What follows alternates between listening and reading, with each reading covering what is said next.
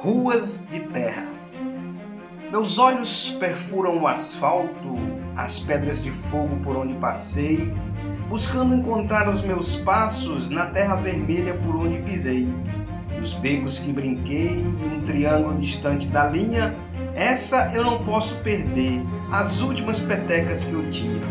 E naquela rua estreitinha, minha infância está sendo selada por camadas do asfalto vilão, que não vão apagar as jogadas das partidas do meu coração.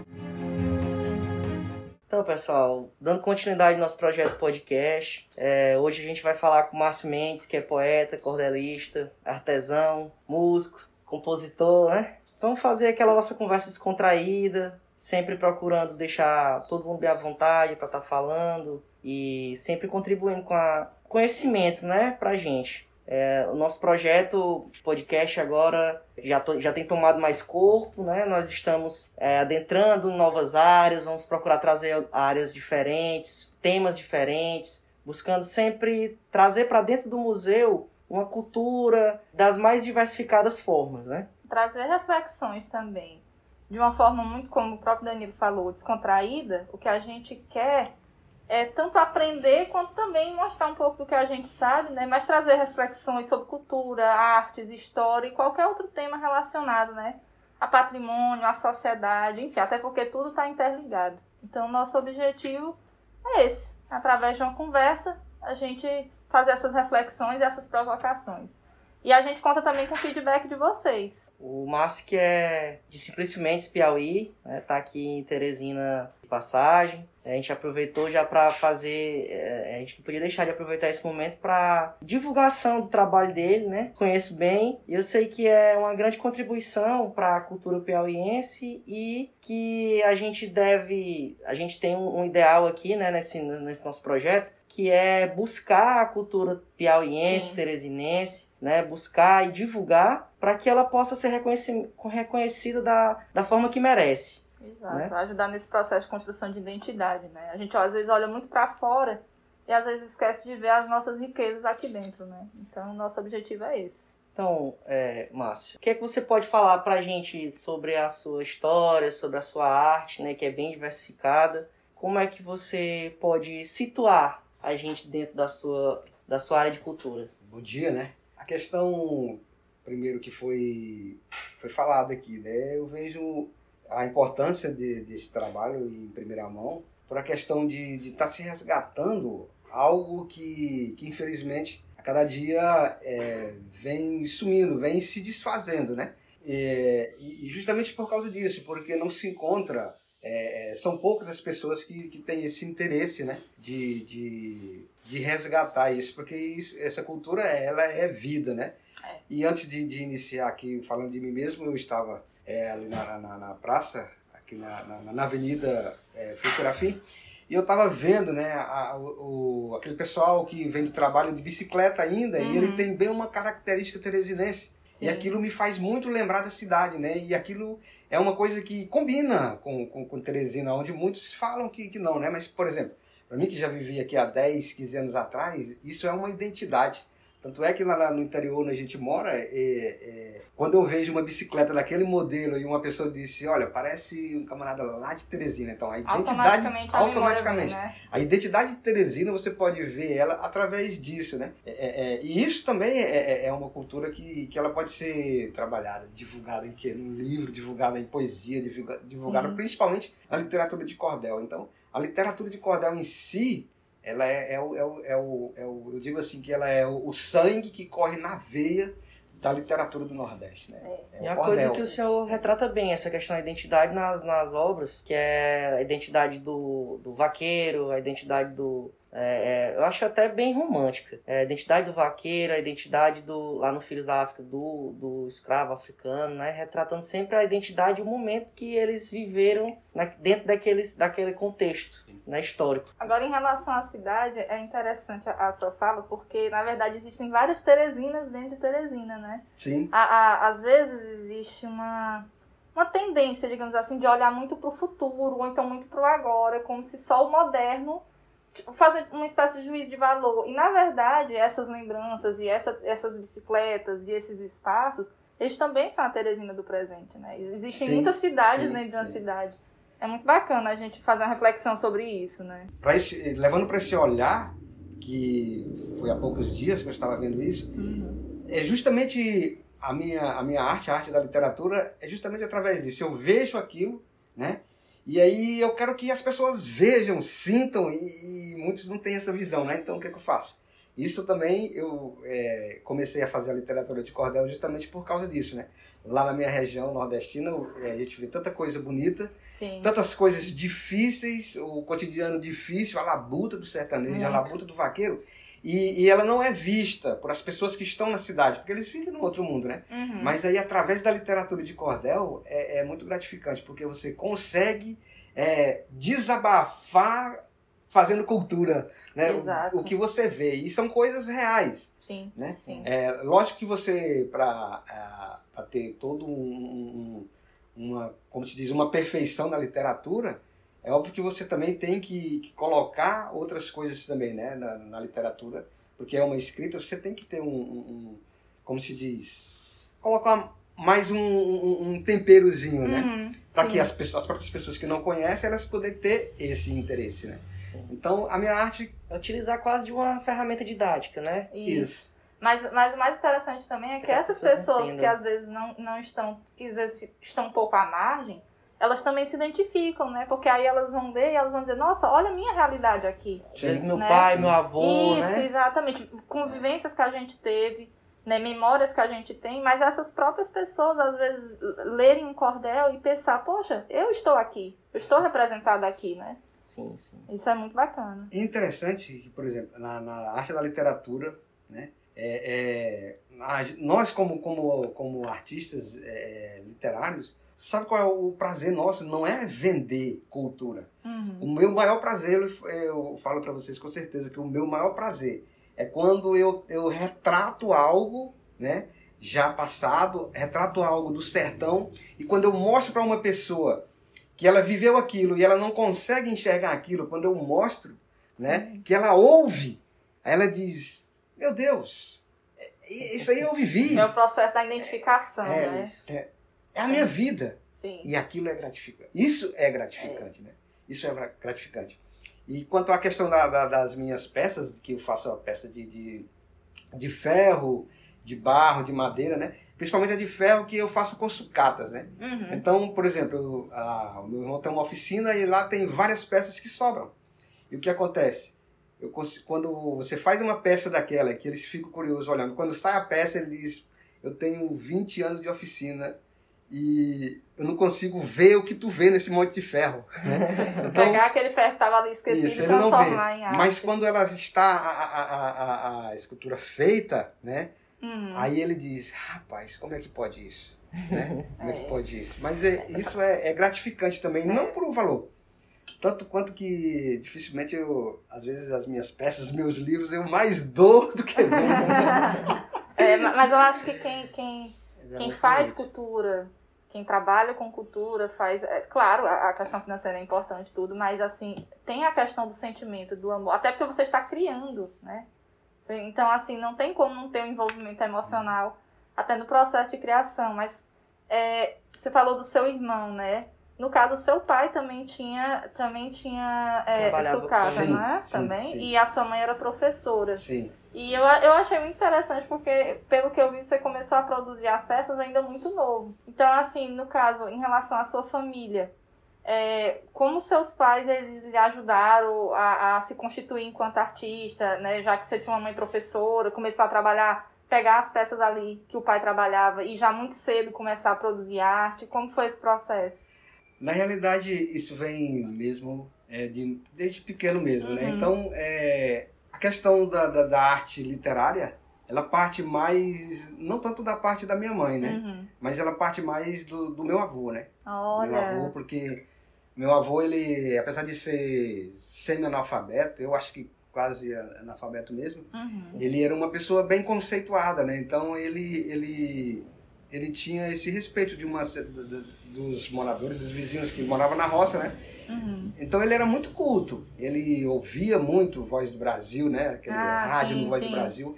Então ele qualquer coisa que se discutisse, ele sabia discutir, né? Então ele essa se parte informava, independente de não Sim. saber ler, mas ele era uma Ele com pessoa no- bem informada. Com 98 anos lá, é, é, eu cheguei lá pra conversar com ele, ele falando da crise do petróleo na, na Venezuela. Muito bem, certíssimo. E, e ele é autodidata. Porque, por exemplo, ele, ele toca violão, ele tocava rabeca Ah, sem conhecer uma nota musical. Ele, Ele tocava, aprendeu é. mesmo. ele tocava violão sem saber uma nota musical. Ele tocava gaita também, ele tocava o pífano, entendeu? Ele tocava é, a flauta. E eu herdei isso dele também, porque eu, não- eu toco e muitos dizem, rapaz, quem é esse que tá tocando? Mas eu não conheço uma nota musical, eu toco de ouvido. Então eu aprendi você também a também fazer é os autodidata. instrumentos, o instrumento de cano, eu faço um pífano de cano, que ele me ensinou, meu avô me ensinou. E ele disse uma vez, ele disse, eu não sei como é que eu vou te ensinar, porque eu não sei como te Como ensinar. eu aprendi. É, né? mas aí tu vai, tu, quando tu fizer um furo aqui, tu assopra. Porque eu já sei que você tem ouvido. Então ele, ele sabia o que era que ele estava ensinando, né? Uhum. Ele disse, é o teu ouvido que vai te ensinar. Então daí dessas peças, É uma coisa é, orgânica. da né? música, né? Aí veio a, a, a literatura, né? Quando eu fui para Goiânia, eu fui muito novo, fui com uns 17 anos, então Uhum. eu me sentia muito só. Então o que, é que eu Sim. fazia? Eu retratava o sertão e, e mandava de volta, né? Ah, sim, por Escrito, da né? saudade, É. né? É, escre- escrevia em cadernos. E aí eu, eu fui, fui crescendo nessa, nessa arte, nessa parte da literatura, né? E já na parte da arte é o meu avô paterno, né? Não é nem, é, não é, o meu pai teve um- um- uma importância, né? O meu irmão também, mas o meu avô, porque o meu avô é, ele é João Pereira, mas é chamado de Ferreirinha, né? João Ferreira, Uhum, por causa do ferro, né? Sim. Então ele, as peças, como ele era um homem também muito conceituado por a sua sabedoria, ele fa- fabricava qualquer peça de ferro e naquela época não existia solda. Então é praticamente Ah. tudo artesanal. Nossa. Todas as cruzes que eram feitas lá para as pessoas que morriam, de- as pessoas da alta sociedade, Uhum. eles que não queriam de madeira, né? Então eles, fa- ele fazia letras de ferro, tudo forjado ali no, no fole, né? A fogo, né? Como se diz, a ferro e a fogo, A e bigorna. fogo, Até hoje eu tenho aquela batida da bigorna é, é, é, no, meu, no meu ouvido. Então né? era tudo feito artesanalmente. Tudo feito artesanal. E eu Nossa, fui incrível. vendo aquilo, né? E, e eu Hum. herdei isso do meu avô, porque é, é, é, as peças é tudo de, de, de, de sucata de ferro, né? Então, isso eu herdei dele, né? Eu tenho até um cordel que fala né, na técnica do velho Ferreirinha, né? Ah, Então é isso, eu, eu vim. É, uma cidadezinha pequena mesmo, né? uhum. e desenvolvi a literatura por causa do meu avô né, materno e a arte por causa do meu avô paterno. né? Então, Incrível. é isso que eu herdei deles e é gratificante porque a gente não busca o, o dinheiro, a gente Sim. busca mostrar, né? E manter viva uma cultura que, infelizmente, a cada dia vai, vai morrendo.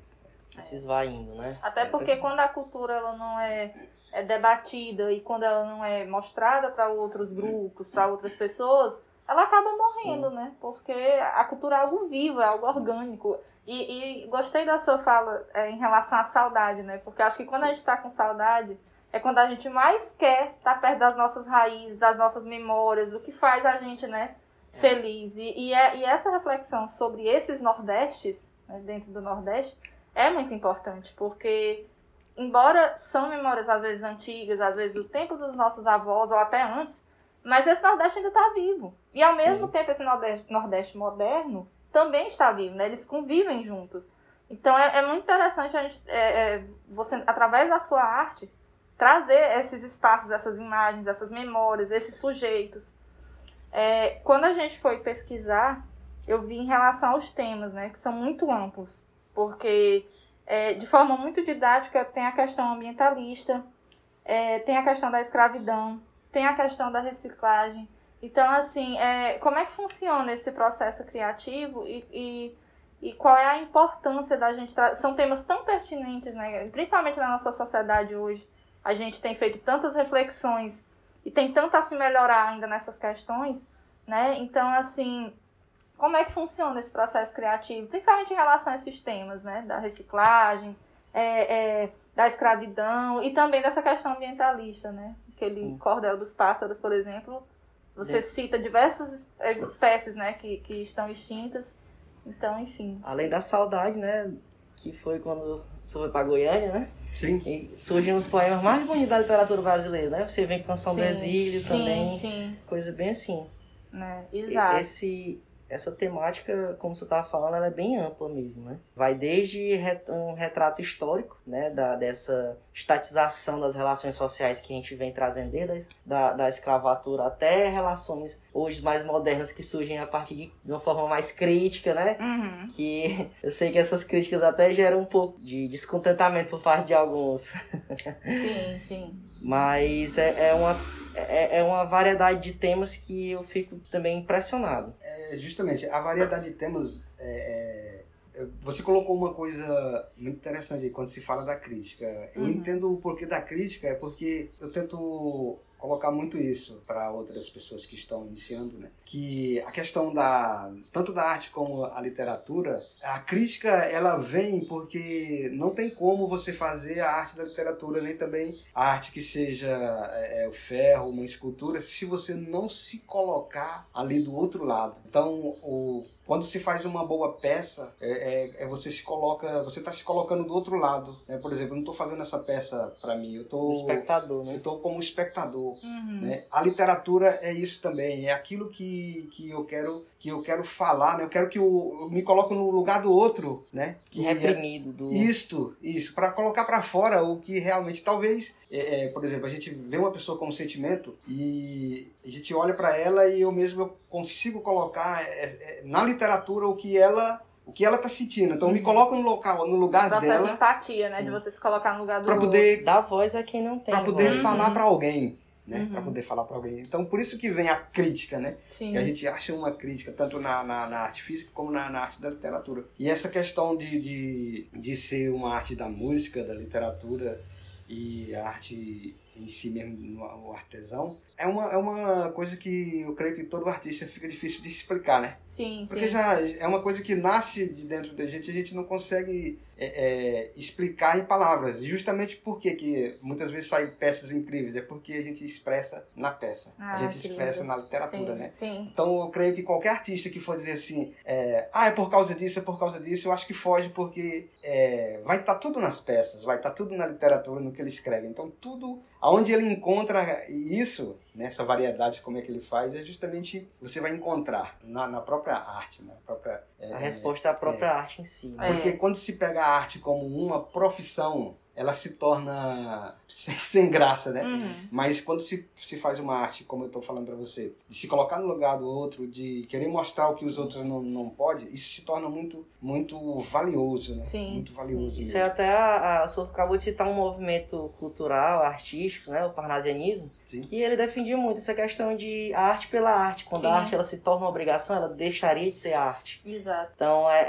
acho que é nisso que se, se, que se construiu esse ideal parnasiano. Eu também eu gosto dessa, dessa, dessa vertente que coloca que a partir do momento que, a- que aquela arte tem uma finalidade, tem uma obrigação, tem uma coisa, ela, ela perde um pouco do, do valor artístico, da arte, E da, fora que é muito subjetivo também. E é porque cada subjetivo. olhar vai ter uma interpretação sobre a, tem a interpretação do próprio artista, mas cada sujeito que vai olhar para aquela peça, ler aquele livro, o cordel, É. ouvir aquela música, ele também vai ter a sua experiência ali com aquele, com aquele contato com aquela arte, né? Então é, é muito subjetivo. É muito complicado a gente fazer uma análise é, no sentido exato, porque não é, não é exato. Nem a construção e nem o que se produz ali. Né? Tem até a questão da inspiração também, né? Sim, sim. Sim. A questão da inspiração é justamente isso. Ela, ela tem lugar e, e horário. Estava comentando com, com o Danilo que como é que surge, como é que surge a poesia, como é que surge o cordel? Qual é a sua inspiração? Ele disse, rapaz, a inspiração quando ela vem, né, muitas vezes eu tive dentro de ônibus, dentro de ônibus, Uhum. sem uma caneta e sem um papel. E não existia o aparelho celular para você gravar e nem escrever. Uhum. Então, automaticamente, por, por que, que a música acompanha também? Porque automaticamente eu procurava uma melodia, como eu vivia no, no mundo de, de banda, tocando em banda, de, Uhum. num convívio mais da juventude meio louca, meio badalada mesmo. né? Então, eu, eu, a minha preferência era o seguinte: quando eu tinha um cordel, uma literatura que eu queria falar algo, mesmo que fosse uma coisa lá do sertão mesmo, na minha mente eu transformava ela ali logo uma melodia, né? Ou num rap, né? Ou então num baião, e ali para mim não esquecer, eu gravava na minha mente, Memorizava na forma me- memorizava a melodia, Sim. né? a, melo- a melodia do rap? E aí, quando eu lembrava da melodia do rap, automaticamente eu lembrava da letra. Aí, quando eu chegava, às vezes demorava dois, três dias para poder ter contato com o papel, aí eu passava pra caneta e pro papel. Nossa! Olha então a inspiração é, é- é- você não É. senta pra fazer cultura. Você não senta pra fazer uma arte. Diz, agora eu vou ali fazer uma peça. Agora eu vou ali fazer uma poesia. É, tudo te pega de surpresa. Até as peças mesmo. Eu, eu- quando, quando surgiu a proposta, eu até disse pro Danilo que era um- uma curiosidade que eu tinha, que eu queria perguntar em relação justamente a esse processo. Se em algum momento você já ficou bloqueado, assim, por alguma encomenda, alguma coisa, e a pessoa não entender que, claro, existem prazos, mas às vezes as pessoas não entendem que não é uma coisa que você vai fazer do dia pra noite. Né? Ou então, às vezes, você vai participar de um edital, alguma coisa, você tem que escrever. E às vezes você está inspirado para uma outra coisa. Né? Então, assim, em algum momento já teve assim de você ficar bloqueado ou de você estar inspirado para um outro tipo de trabalho e não para aquele, como é que você lida com isso? Os meus maiores fracassos foi justamente quando eu, quando eu fui produzir, não é dessa pressão. Sim, Quando sim. eu fui produzir por, por pedido de alguém. Sim, porque às vezes as Produzir pessoas não entendem, né? Que, que precisa foi- esperar. Foi às vezes, assim, não um fracasso total, né? Mas elas, as pessoas não percebem, né? Uhum. Mas a gente percebe que. Ih, não O olhar crítico é, do não, artista. Não, não foi nada bem. Por quê? Quando se pede, se pede uma literatura sobre isso, se pede um trabalho sobre isso. Uhum. E aí, justamente o que você está falando, vem o bloqueio. Porque não é aquilo, você não está Uhum. inspirado para fazer aquilo. Exato. Né? A mesma forma é as peças, uma coisa interessante. Né? E eu agora estou entendendo os artistas, a questão dos artistas. Antes eu falei assim, rapaz, aqui, como a gente fala no Nordeste, o artista tal é para frente demais, só quer ser, né? Só mas, é. mas não é, porque esse também eu, eu, eu também sou um artista pequeno aqui ainda na, na minha região, mas eu só quero ser também, porque eu não faço uma peça duas vezes da mesma forma. Não faço. Se eu fizer uma peça, é, posso até fazer outra olhando, mas eu não vou com aquela intensidade que a gente vai mesmo de, de gosto, de, de prazer de fazer, Uhum, entendeu? uhum. E também a réplica de peça é replicar pensamentos. Isso é uma reflexão É, profunda. né? Cada peça é uma história, cada peça. Sem dúvida. Processo. Independentemente para quem que seja. Cada peça e cada poesia é um processo Uhum. único. né? Sim, Então, sim. É, eu, acho que talvez essa seja uma das dificuldades de quem produz cultura, né? É, e principalmente na nossa sociedade hoje, que, tudo é, a gente quer tudo pra ontem. Tudo é Sim. rápido, Todo tudo tem que ser. É, exatamente, a questão do, do imediatismo que a gente vive. Então eu, tinha ficado muito curiosa, porque é, independente da área, quando a gente conversa com artistas, às vezes surge essa, essa, essa reclamação, digamos assim, de, de que às vezes as pessoas não entendem, que não é um Uhum. processo é, é, que você vai sentar, estabelecer um horário e Sim. produzir aquilo e acabou, né? É uma Uhum. coisa muito mais orgânica. Sim. É, Você também foi missionário? É, Também- continuo ainda. Continua? Ah, maravilha. E no caso, essa ah, na sua experiência como missionário, convivendo com outras pessoas, outras realidades, é, como, como você acha que isso lhe afetou, assim, como artista, né? Outros influência- sujeitos, A isso. influência desses contatos desse- Exato. na, na arte, né? Isso. Na literatura. Na na- música, enfim. Isso é, é- isso é muito profundo porque é, é, tem uma profundidade. Se a gente for. Vou só dar um- um- uma pincelada aqui, pra, mas o, a- se for entrar o assunto é extenso. Mas, por exemplo, quando, é, a questão religiosa, né? Infelizmente, existem pessoas que, meio evangélico mesmo, que às vezes é, tem uma interpretação diferenciada, né? A interpretação do que é real mesmo a palavra de Deus quer, quer falar, né? Uhum. Então isso muitas vezes trava, né? Você de participar de algumas coisas, de participar de algum, alguns eventos, né? De alguns eventos. Mas isso aí é justamente por a questão religiosa. Sim, sim. O que que eu não tenho muita dificuldade na literatura, né? Uhum. Na literatura, porque o que que eu fiz? É o dom, esse é um dom que Deus nos dá, né? Da, da, da arte da literatura. Então o que acontece? Eu só mudei o, o campo, né? Uhum. O campo, o, o, como eu escrevia coisas aqui para o, o cotidiano, cotidiano, nordestino e tudo mais, eu continuo fazendo é, o cordel também, mas agora voltado para a questão de missões, para a questão missionária, para a questão da pregação do evangelho. Eu tenho também, eu continuo nessa mesma, Sim. Na vertente, digamos nessa assim. mesma vertente, né? Ah, acrescentou mais, um, mais uma ramificação, mais uma temática dentro da Isso, literatura, né? Isso. Acrescentou, né?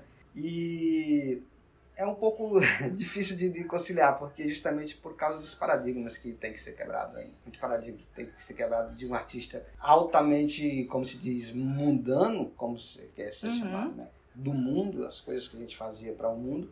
E hoje agora a gente está numa vertente religiosa diferenciada, contrária às coisas do mundo, né? E isso fez com que, numa certa forma, eu parasse um pouco a minha a arte de fazer peças de ferro, mas não por, por, por ser proibido, mas porque também é, o meu tempo agora é mais dedicado sim, agora para missões, né? Questão do foco também, é, né? Sim. E a questão, mas a questão mesmo da literatura, não, a literatura eu continuo fazendo ainda, né? Continuo uhum. fazendo a literatura de cordel, né? levando é, é palavra de Deus também em literatura de cordel. Né? Literatura de cordel. É, é, é bacana porque além da questão religiosa, é como a gente citou lá no início, né? Através da sua obra, você toca em diversos temas. É, e mesmo que sejam temas que às vezes uh, a escravidão foi abolida, mas a gente ainda vive numa sociedade é, muito racista, a gente ainda tem é, mecanismos de escravidão moderna, é, a questão ambientalista que você aborda também, a gente vive num momento onde a, a natureza está né, tá em um processo de devastação pela, pelos Sim. próprios seres humanos. Enfim, então é, é interessante como em diversas vertentes é, você traz essas reflexões, né? Então, de certa forma, você sente que, que tem uma responsabilidade ou você só produz e deixa que as pessoas é que é que vão ir olhar sobre isso. Dá e, significado, é, e dá né? significado. Não, não, não. É, é, o artista ele tem uma, ele tem uma preocupação de, uhum. do que vai fazer e aonde vai colocar, né? Porque, como eu falei, eu, eu toco muito nessa tecla, porque você está mostrando o seu eu interno, uhum. o que você é. Entendeu? Então ali tem tudo de você ali. Cada peça, ela tem um pedaço seu ali. Uhum. Talvez a parte até mais íntima, isso, né? Isso, isso. E como? Muito, muito íntima, entendeu? Sim. Eu tava até com o meu menino mais velho, ele, ele tava vendo um, um poema meu chamado O Avesso, né? Uhum. E ele leu e depois ficou, voltou lá e disse, pai, esse poema, e pai, esse poema aqui, eu tive que explicar para ele. Porque ele disse que não tinha lógica, aí eu, quando eu comecei a explicar para ele, aí então até pedi para o meu sobrinho também aqui ler e para ele eu fiquei o avesso do avesso do avesso. Mas é. o que eu acho interessante na literatura, eu pelo menos eu gosto de enxergar assim. Eu também escrevo, tenho, tenho textos, eu gosto mais de crônica, né? Mas já fui muito da poesia. O que eu gosto bastante é de querer que a pessoa encontre o significado Sim. dela dentro daquilo Exato. que foi escrito. É, é Até é porque o meu né? íntimo, eu já sou um pouco diferente. Eu quero que o íntimo, o meu seja preservado, Exato. seja indecifrável. Já Quer guardar pra você. Isso, mas eu quero que a pessoa encontre o significado de... pra ela dentro daquela. do texto, da poesia ou de alguma forma. Acho que é. cada artista tem sua. Sim. Sua é, é... E, e, é como falei, intenção, né? né? Seu é. objetivo. E é como mas com falei, certeza vai a... um pouco da gente. A questão, aqui no museu mesmo, cada, cada visitante, ele vai ter tem a, tem a questão do íntimo do artista, mas cada visitante também vai ter um olhar, né? Cada sujeito sim, vai ter um olhar, né? Que foi aquilo que a gente tinha debatido. É. Então Ninguém é, vai ver da mesma forma. Exatamente, não mesmo. Ou às vezes o mesmo uso, porque é. também tem isso. A, a arte, embora seja algo extremamente é, emocional, tem também o, o, uso que você vai fazer. Por exemplo, você pode pegar um livro e você tá mais para entretenimento, mas às vezes você quer fazer uma pesquisa, então já vai ser um outro olhar. Às vezes nós, Sim. uma pessoa é, é, é diferentes sujeitos. Porque existe, no meu caso, existe a Fernanda que quer ler um livro, às vezes existe a Fernanda professora, existe a Fernanda historiadora. Então, cada, às vezes, cada uso que a gente faz, uso, digamos assim, né, da uhum. arte, é, é, a gente às vezes vai ter um olhar diferente para aquela mesma obra, né? É uma então, percepção diferente. Já dizia, né? Nunca dê nome a um rio, Isso. sempre é outra passar. É, é, eu entendi ó. bem agora.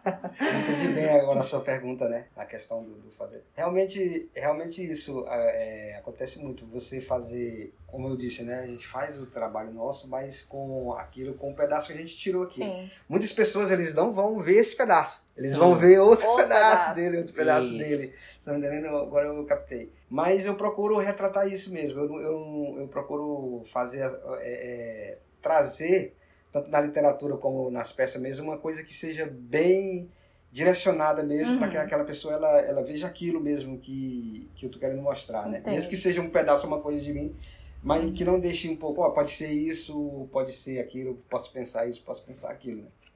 Até porque pelo processo de identificação, eu acho que né, as pessoas às vezes vão se encontrar dentro daquele pedaço de você também, ou vão se encontrar também.